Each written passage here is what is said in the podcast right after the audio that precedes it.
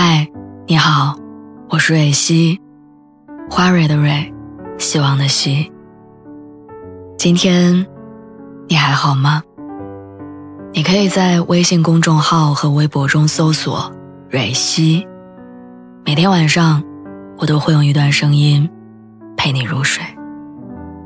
听完今天的故事，祝你晚安，做个好梦。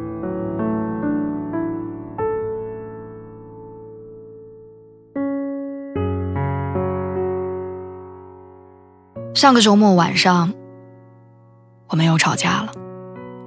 二零二二年还没开始多久，我们已经吵了第六次了。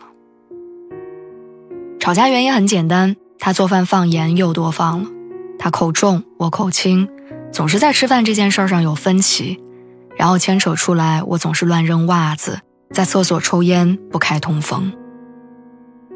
我知道这些确实是我的问题，但也不肯道歉。一边说他掉的头发满屋子都是，大家谁也别嫌弃谁；一边拿他最近没上班在家，连饭都做不好的事情反复埋怨他。最后他气急败坏地扔下碗筷，回到卧室锁上门。我穿上衣服，摔门而出。他应该是在蒙着被子大哭，但我却和朋友们去吃烧烤喝酒。我竟然因为这短暂的分别感到开心。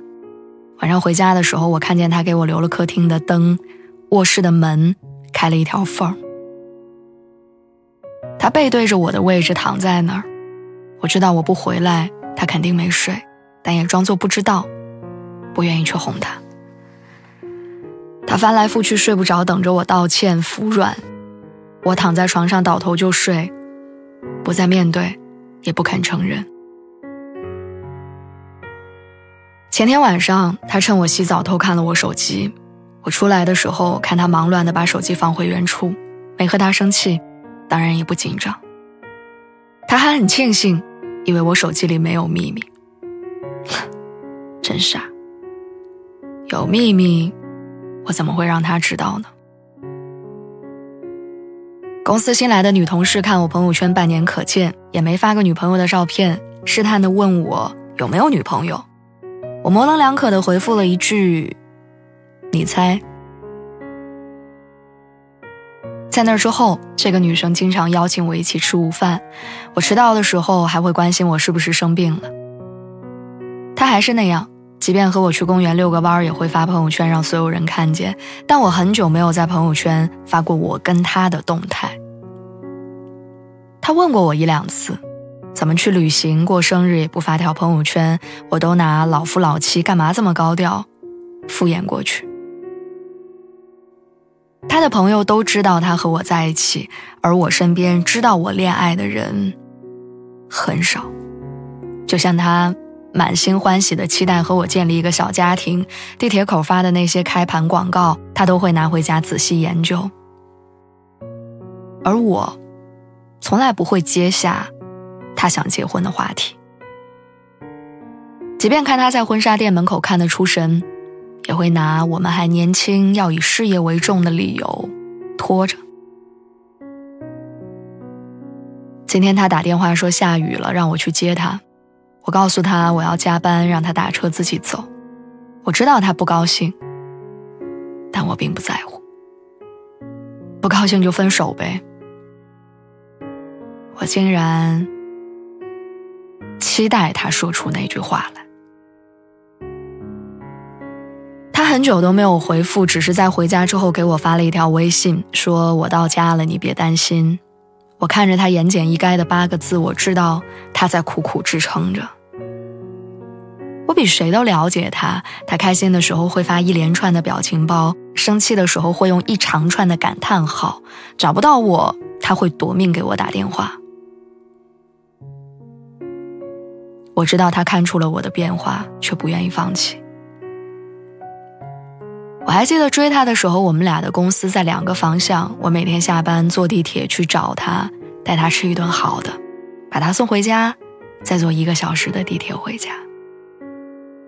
为了给他过生日，悄悄找他的朋友们录生日祝福的视频，我自己学剪辑剪好，只为了让他收到一份跟别人不同的礼物。刚在一起的时候，他成功做了一顿可乐鸡翅，我一边夸他贤惠能干，一边在朋友圈里炫耀女朋友的厨艺。他洗完澡不爱收拾地漏里的头发，每次我都是进去帮他打扫干净再出来。当初因为爱他，所以心甘情愿做的事儿，都变成了后来我攻击伤害他的武器。我不知道从什么时候开始，我慢慢对他没有了最开始的新鲜感，也失去了包容的耐心。他多问我一句，我都觉得烦。他的消息，即便我看到了，也不会在第一时间回复他。我一开始只是以为我们两个人在一起时间长了，情侣都会这样。直到我看到我的好哥们儿和他老婆在一起八年，看对方的眼神里仍然充满爱意，我才知道，变的不是时光，是我自己。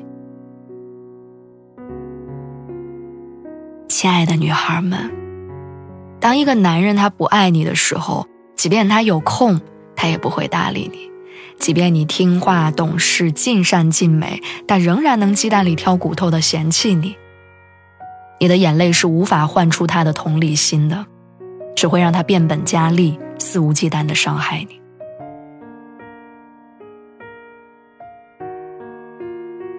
他其实没那么喜欢你的有句台词说：“女孩在成长的过程当中会学到很多东西，但有时候我们太专注于寻找幸福，而没有学会该如何读懂别人的暗示，如何分辨这个人是不是只是生命中的过客。”谁是真正爱我们的人？